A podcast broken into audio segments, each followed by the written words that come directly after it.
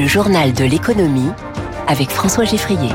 6h49, l'économie au scanner de Radio Classique. Trois titres. La bourse se fait peur sur les taux obligataires et le dollar monte. On va comprendre pourquoi et avec quelles conséquences.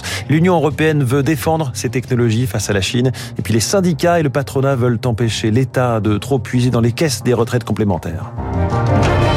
On n'en parle pas si souvent, mais là, les chiffres sont impressionnants. Les taux obligataires français à 10 ans sont au plus haut depuis 2011, au-delà de 3,5%. Les taux américains, les bons du Trésor, au plus haut depuis 2007, au-delà de 4,8%. Alors 2011, 2007, des dates qui rappellent la crise de la zone euro et celle des subprimes. Que se passe-t-il à la bourse? Éric Mauban, hier, le, le CAC 40 a clôturé sous la barre symbolique des 7000 points. Eh bien, l'inquiétude euh, grandit dans les salles de marché. Le renchérissement du crédit s'accélère. Les banques centrales ont la ferme intention de contenir l'inflation. Pour cela, elles veulent maintenir une politique de taux élevés. Les autorités monétaires euh, ne sont plus sur le marché pour acheter des obligations. En conséquence, eh bien, pour trouver des acheteurs, il faut offrir des rendements plus élevés et rendre ainsi plus difficile l'accès au crédit.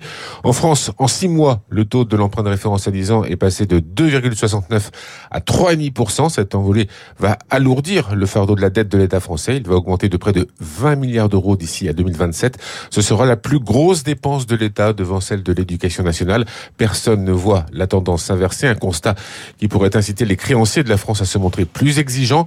De quoi plomber le moral des investisseurs. Hier, le CAC 40 a cédé 1%, terminant, vous l'avez dit François, juste sous la barre des 7000 points, portant à 4,5% la baisse de l'indice parisien depuis le 20 septembre. Eric Mauban en direct. Le Dow Jones lui a reculé d'un 29%, le Nasdaq euh, quasiment moins 2%, et en ce moment le Nikkei à Tokyo est dans leur sillage, moins 1,62%. Il y a donc de la tension sur la dette. On se posait la question ce matin avec l'économiste Natacha Chavala. À quel moment une dette devient insoutenable On parle souvent de la soutenabilité de la dette. Si vous avez raté euh, la chronique de Natacha Chavala, c'est à 6h20, vous la retrouvez en recherchant les classiques de l'économie sur votre appli de podcast ou sur radioclassique.fr. Le dollar, lui, est donc l'un des grands gagnants de cette période. Un euro ne vaut plus qu'un dollar 0,467 ce matin. Le dollar qui est au plus haut depuis, depuis 10 euh, mois. Ça ne va pas arranger euh, les prix des carburants puisque nous achetons du pétrole en dollars. Mais au-delà de ça, quelles conséquences? Eh bien, selon la spécialiste des devises chez Citi, Séverine Priser, les entreprises ont appris à vivre avec des écarts importants sur l'échange entre le Covid et puis l'année dernière, plus récemment avec le conflit en Ukraine, on a eu des moments d'incertitude sur les cash flows, sur les transactions à venir en interne dans les entreprises et surtout dans un environnement de volatilité assez élevé. Donc je dirais qu'on a déjà vécu des scénarios un petit peu incertains et je trouve que tous les clients à qui on parle savent gérer ça, ont des scénarios déjà en place, ils font très attention et ils ont des couvertures quasi prêtes à être déployées. Donc être un peu en dessous de 1,05 n'est pas forcément euh, préoccupant à ce stade. Euh, il est 6h52. Si c'est gratuit, c'est que c'est vous le produit. Cette formule est célèbre et depuis plus de 30 ans, elle s'applique à l'écrasante majorité de nos activités sur Internet, les réseaux sociaux en particulier. Eh bien, la preuve que c'est vrai, c'est que Facebook et Instagram pourraient devenir payants en échange de la disparition de la publicité pour les utilisateurs qui en feraient le choix informations et les tarifs ne sont pas confirmés par la maison mère Meta, mais selon le Wall Street Journal, c'est l'option auquel réfléchit le groupe pour se conformer aux nouvelles réglementations européennes sur les données personnelles et singulièrement sur la publicité ciblée. L'Europe qui se défend face à la toute-puissance des GAFA, mais aussi face aux menaces de la Chine sur les technologies développées sur le continent, les biotech, l'intelligence artificielle, les semi-conducteurs et le quantique. Une liste dressée par la Commission européenne, euh, une liste de secteurs à défendre. Il s'agit de montrer les muscles, notamment face à la Chine, explique Sarah Guillou, économiste à l'OFCE, spécialiste de l'innovation et de la concurrence. Il y a un message d'économie politique aussi derrière, hein, qui consiste à, donner un signal à la Chine qu'on sera plus vigilant vis-à-vis des entreprises qui investissent et qui donc vont transférer de la technologie euh, en Chine, plus vigilant sur les investisseurs qui viennent investir en Europe, dans la mesure où on ne voudrait pas non plus qu'elles capturent les technologies euh, développées en Europe avec euh, la recherche publique.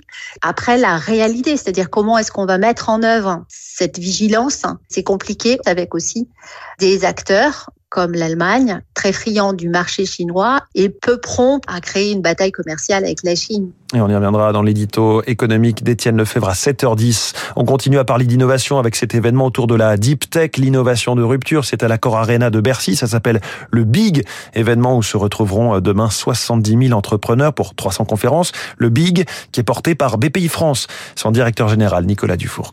Il y a un effet de chaudron des entrepreneurs français et de ceux qui souhaitent l'être ou qui s'intéressent à eux. Il y a du networking énormément, c'est-à-dire que tous les copains se retrouvent. À l'intérieur des grandes communautés que nous avons créées, la French Tech, la French Fab, la French Care, le, le coq vert, maintenant le coq jaune de la création, le coq blanc, enfin bref. Ensuite, il y a énormément d'inspiration.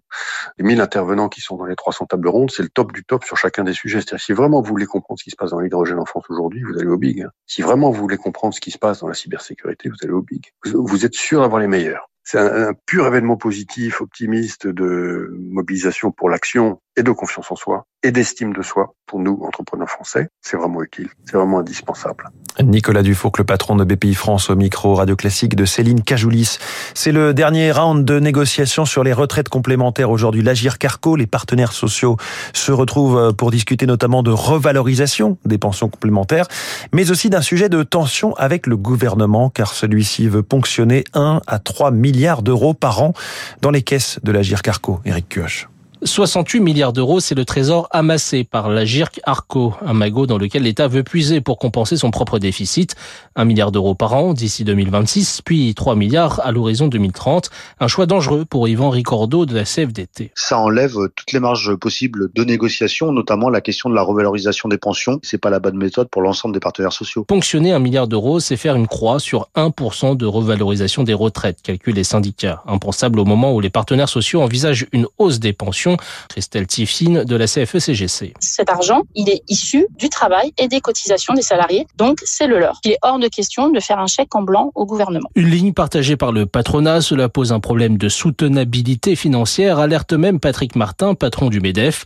Or, pour l'État, ce n'est que du donnant-donnant, car les finances de l'Agir Carco vont bénéficier de la réforme des retraites, explique l'économiste François Ecal. L'État aussi a raison de dire qu'il a fait voter une réforme des retraites extrêmement difficile et cette réforme des retraites, elle va permettre à l'Agir Carco probablement de dégager un ou deux milliards supplémentaires. Problème, ces calculs se basent sur des hypothèses de croissance jugées trop optimistes par le Haut Conseil des finances publiques. Éric Cuoche, c'est le jour le plus important de l'année pour la SNCF, le jour ce matin en l'occurrence, où l'entreprise ouvre la vente des billets pour la période de Noël, période de pic de voyage, et la SNCF a un peu de savoir-faire pour faire monter la sauce et que nous nous précipitions sur les sites et applis de commande de billets. Explication de Gilles Dansard, directeur de Mobilettre. En réalité, c'est une stratégie de tension sur la demande, de faire en sorte que les gens aient peur de ne pas avoir de place. Étant donné ce qui s'est passé cet été avec vraiment une pénurie d'offres, eh bien, on peut imaginer que les gens vont se dire, bah, à Noël, ça peut être pareil, donc je vais réserver très vite pour essayer d'avoir les prix les moins chers et surtout avoir des places. Et puis avec les chiffres très importants du tourisme depuis un an, avec les métropoles européennes qui sont prises d'assaut, c'est une clientèle supplémentaire. Donc il est possible qu'il y ait de la tension sur les places de train à Noël. Voilà pour le journal de l'économie dans une minute. La météo et le journal de 7